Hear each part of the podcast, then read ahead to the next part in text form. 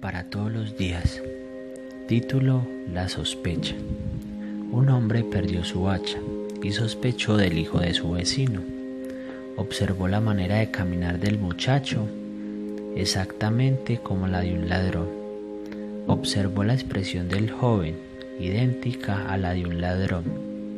Observó la forma de hablar igual a la de un ladrón.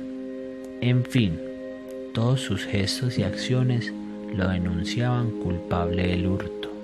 Más tarde el hombre encontró su hacha en un valle y cuando volvió a ver el hijo de su vecino, todos los gestos y acciones del muchacho le parecieron muy diferentes a las de un ladrón. Lei Yukou, China.